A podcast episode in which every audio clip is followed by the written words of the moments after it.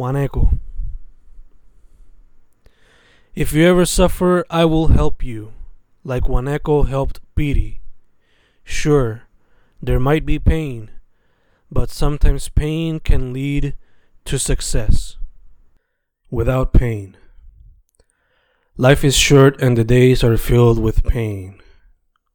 Koolau the Leper by Jack London.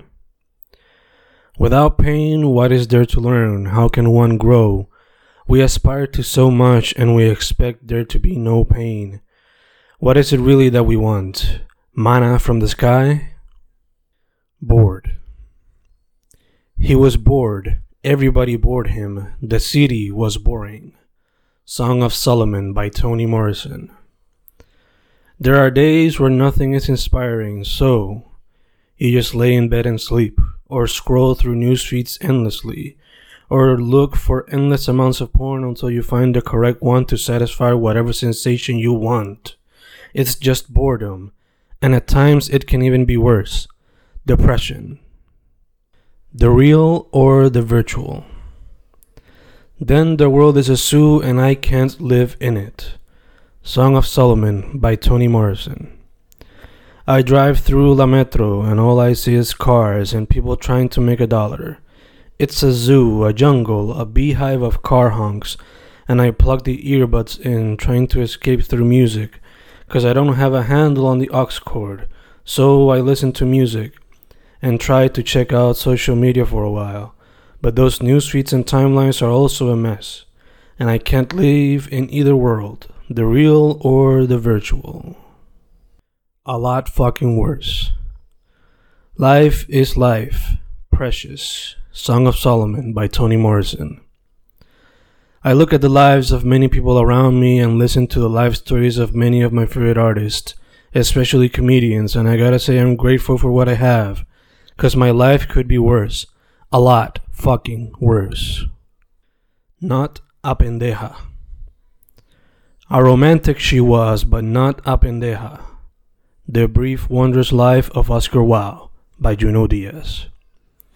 I look at my girl, and if there's something I've learned from her, is that she's very much into that telenovela, balada pop, romantic comedy type of love. But she's not a pendeja.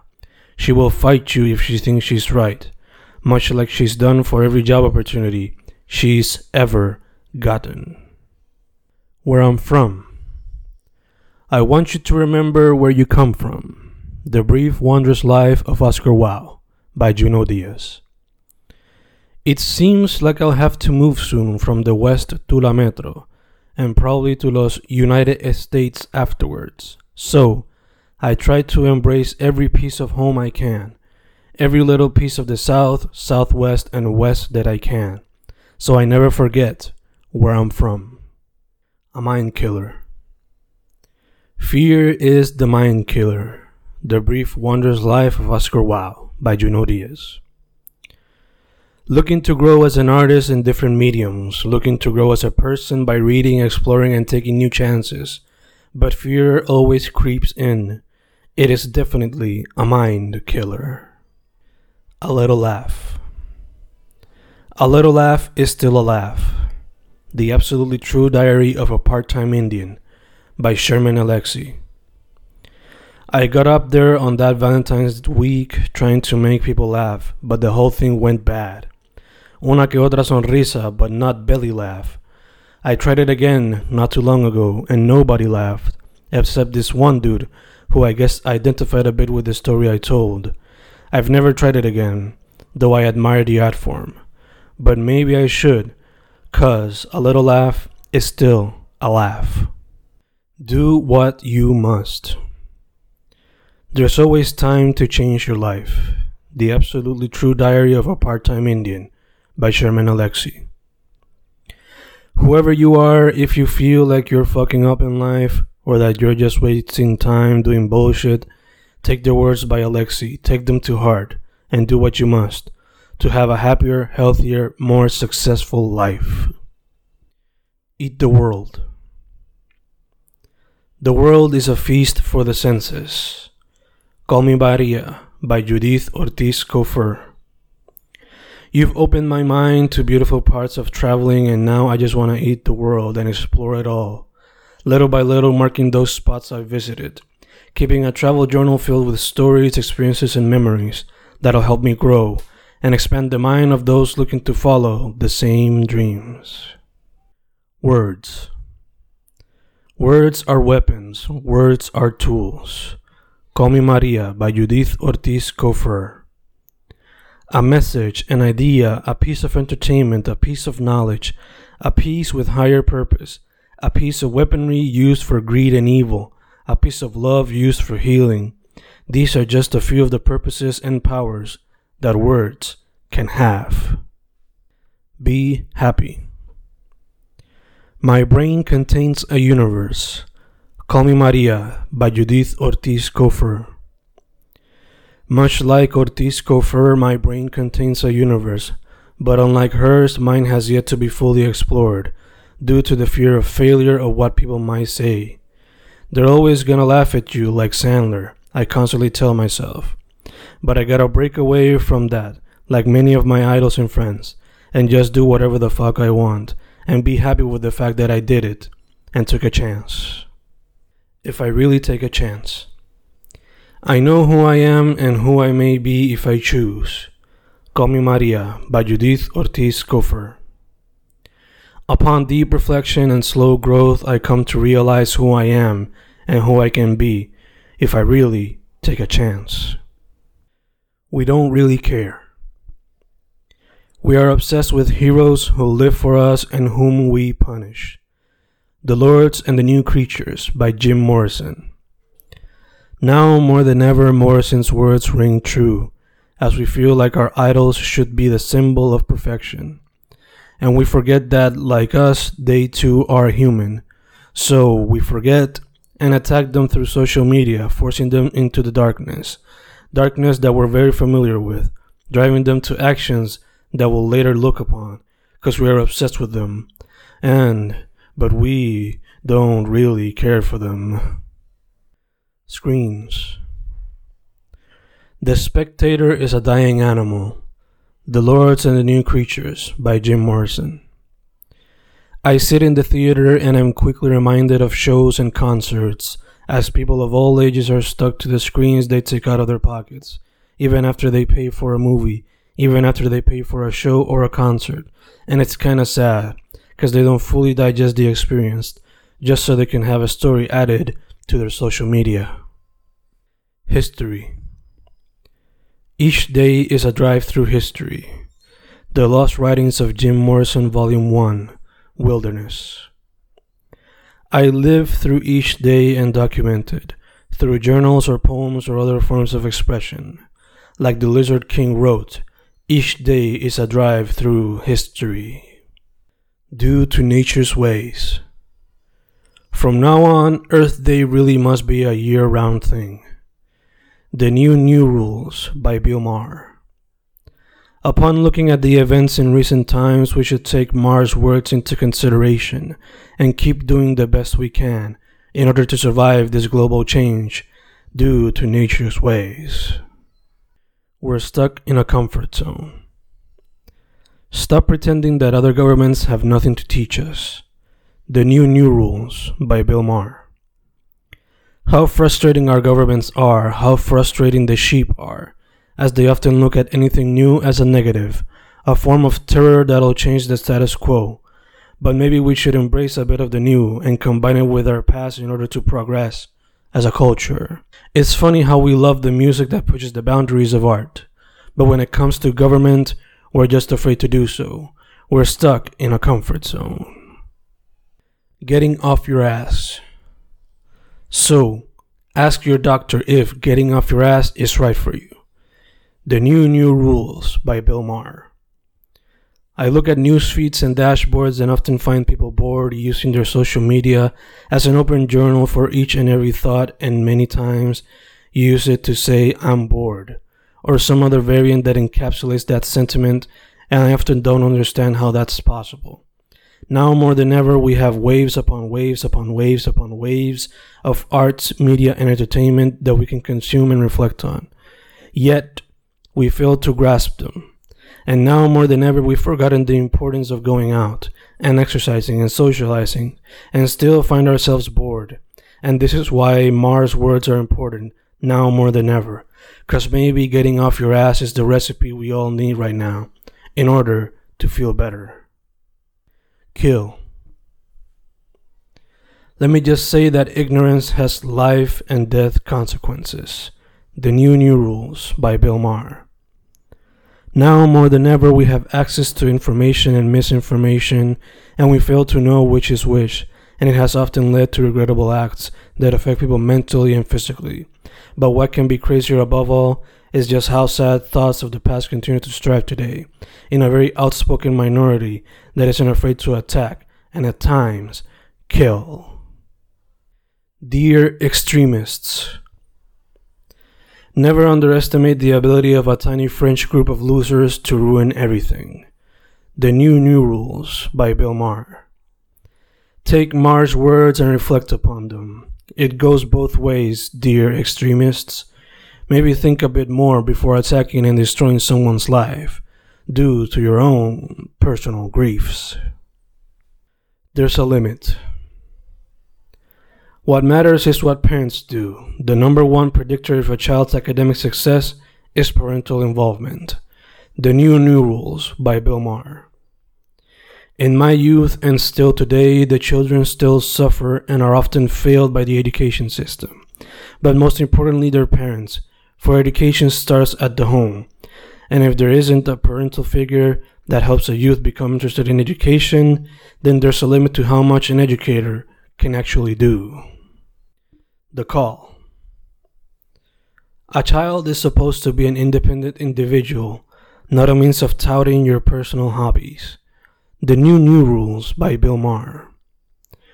I wish my children will be successful in their own ways, and while I do wish they'd become interested in arts and sports, I don't want them to do it because of me. That is one of my biggest fears.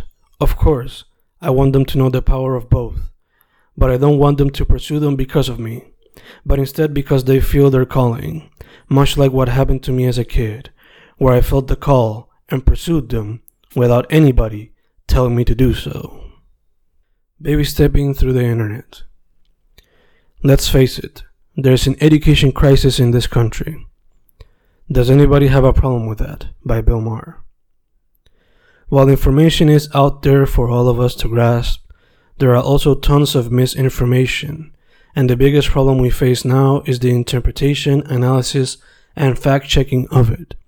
Yes, Maher's words are true, and probably even more now, when people continue to take things at face value, never bothering to question them, because they are sugar coated with words that sound smart, but can be filled with false information, which can later lead to opinions, opinions that are often taken as facts, because we fail to understand the difference between these two.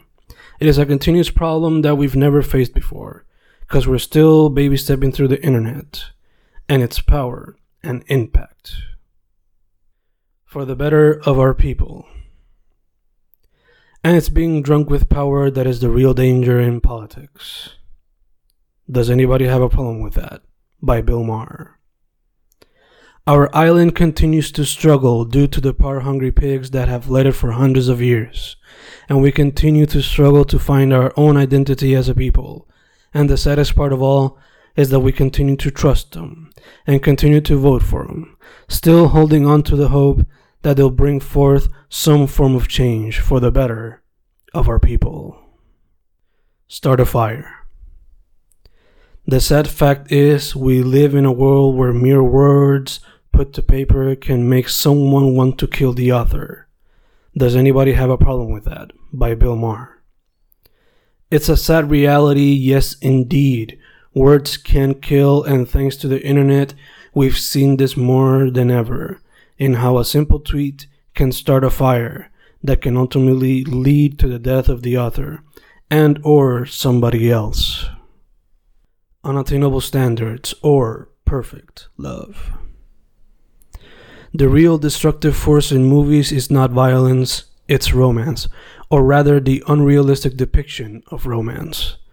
Does anybody have a problem with that? By Bill Maher. Yes, yes, we look at love in media and entertainment, we look at those romanticized versions of love, and we just destroy our relationships, holding them up to unattainable standards that nobody will ever achieve just because we want perfect love. An interesting situation. The truth is, anything you overdo or do wrong will make you sick. Food can kill you if you do too much of it. Does anybody have a problem with that? By Bill Maher. I'd be lying if I didn't say that my addiction to poetry hasn't hurt me in some way. Sure, I will forever cherish the art, but due to my endless passion for it, I've failed to achieve certain goals.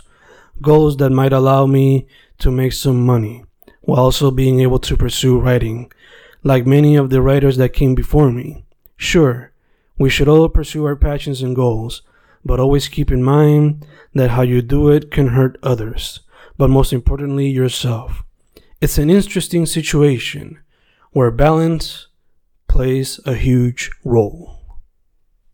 The biggest lesson I learned in my MAEE.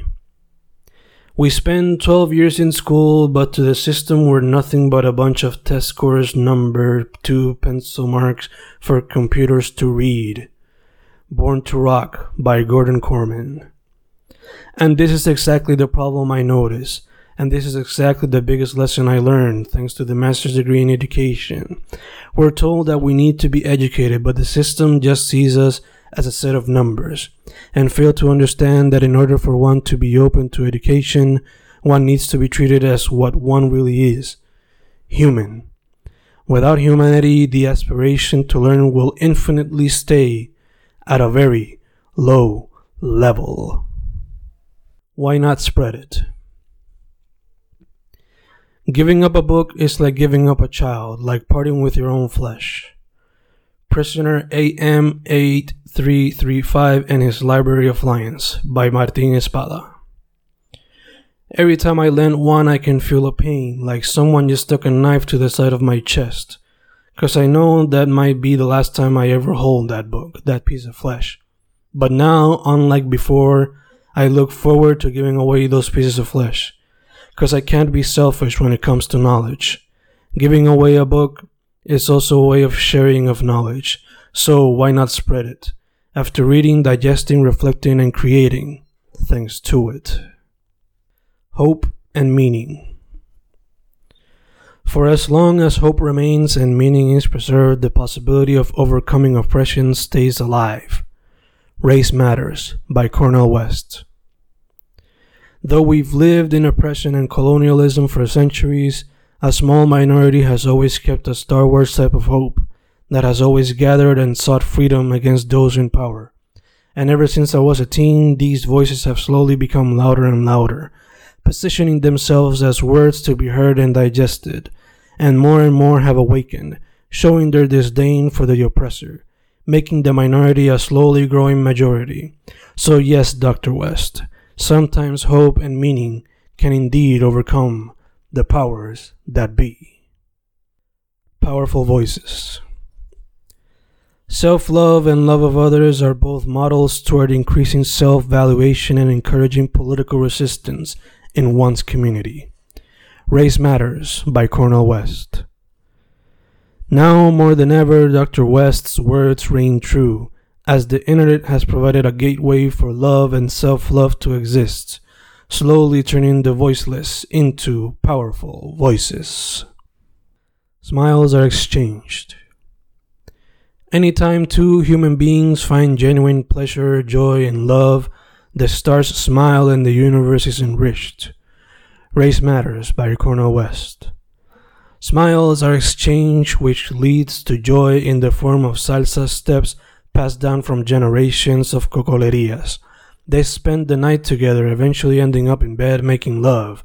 Normally, they wouldn't do this type of thing, but that night was unique and they continued seeing each other, eventually becoming a couple and family as the years went along.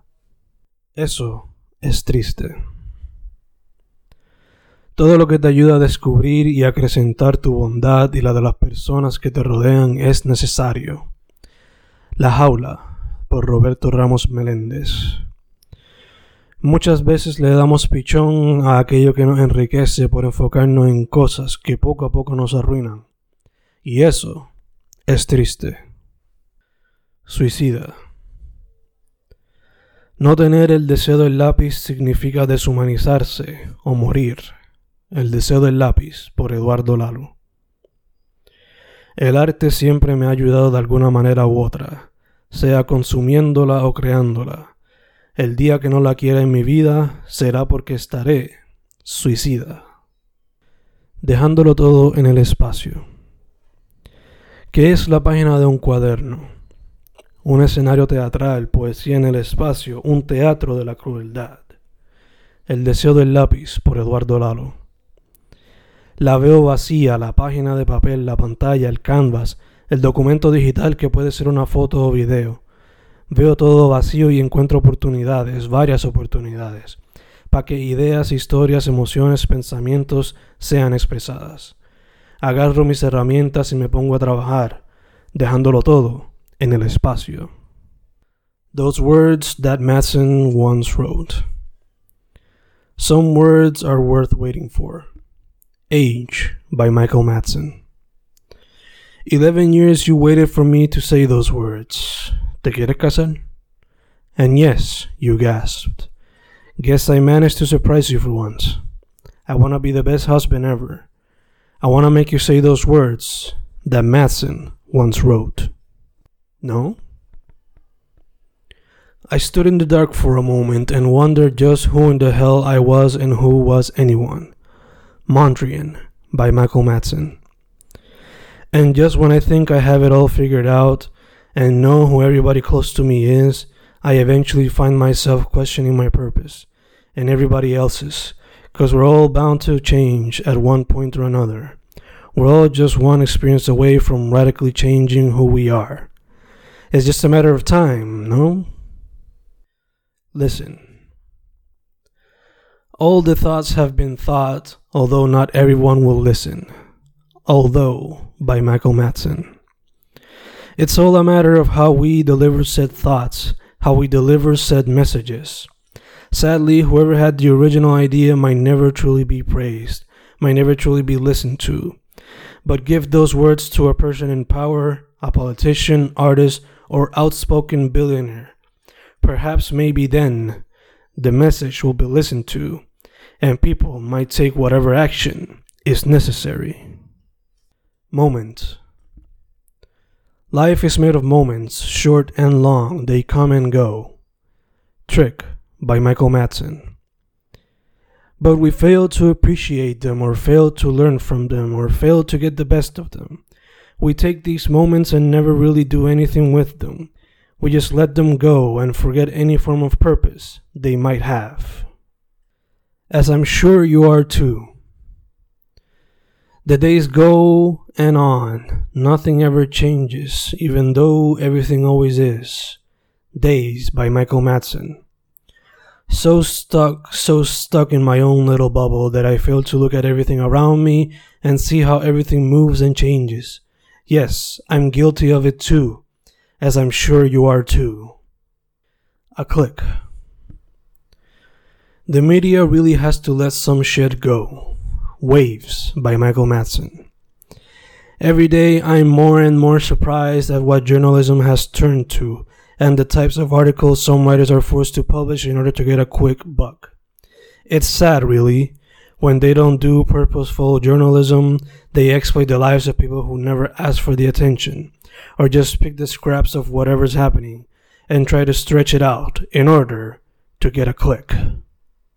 On Netflix Docs. Your children don't have to fear you to respect you. Cold by Michael Madsen. Stuck in old ways can lead to violent days, which can turn a normal child into a violent one, one that can bring forth acts that can impact the whole world. Just look at history's examples. A lot of them can be found on Netflix docs. Chase.